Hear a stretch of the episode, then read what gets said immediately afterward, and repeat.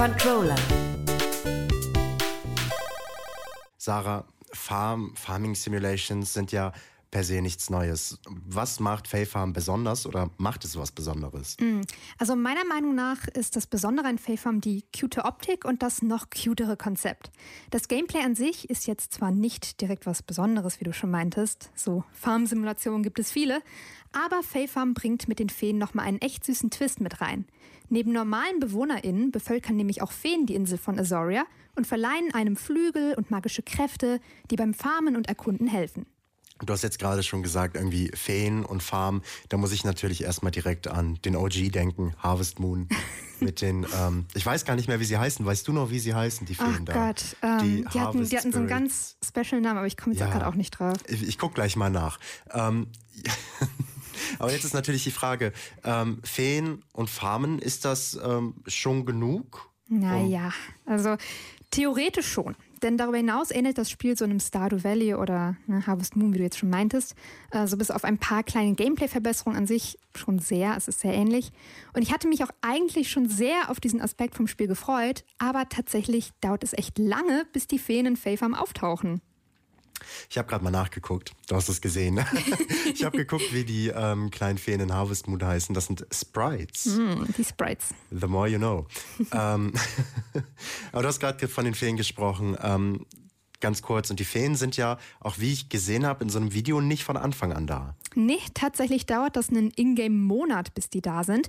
Das Spiel beginnt nämlich damit, dass man auf einer Insel strandet, dort eine Farm geschenkt bekommt natürlich äh, und sich dann erstmal durch 25 Level der Mine prügeln muss, um dann eine Menge Items besorgen zu müssen, bevor die Feen endlich dann doch auftauchen. Das hört sich ein bisschen, ähm, also du klingst jetzt etwas frustriert. Dazu eine kurze Frage. Wie lang ist so ein Ingame-Monat? Äh, nicht allzu lange, aber es fühlt sich sehr lange an. Das für, okay. Also, okay. ähm, ja, was soll ich sagen? Das ganze Spiel besteht nämlich nur daraus, dass du halt Sachen entweder anbaust oder im Dungeon erfarmst und die dann irgendwo hinbringst. Äh, da habe ich auch eigentlich prinzipiell nichts gegen, aber in Fae Farm ist es nicht so satisfying. Der Wert von Gegenständen spielt nämlich gefühlt gar keine Rolle, was das Sammeln etwas nutzlos macht. Und als ich dann endlich genug gesammelt hatte, um die Feen freizuschalten, waren die halt schon auf der Map schon unterwegs, obwohl die Cutscene mit deren Ankunft noch nicht mal gelaufen war. Ja, jetzt kann man ja so ein bisschen argumentieren. Ne? Es ist ein Indie-Game. Da passieren ein paar Fehler. Ist ja eigentlich ganz, ganz in Ordnung. Das Ganze mit der Mine hört sich natürlich so ein bisschen an wie Stardew Valley. Ähm, ich glaube, alle, die Stardew Valley gespielt haben, sind sehr gut vertraut mit den verschiedenen Minen, die es da gibt. Ähm, aber das hört sich wirklich so an, als würde das so ein bisschen was vom, vom Charme dieses Konzeptes was wegnehmen. Ähm, aber Cozy Games glitz, glitzern, glänzen, das Gleiche. Ja, eher durch äh, die Charaktere. Und da frage ich mich jetzt, hauen die Charaktere das denn wenigstens raus? Kann man jemanden romanzen und das ist irgendwie super spannend und voller Charme oder eher nicht?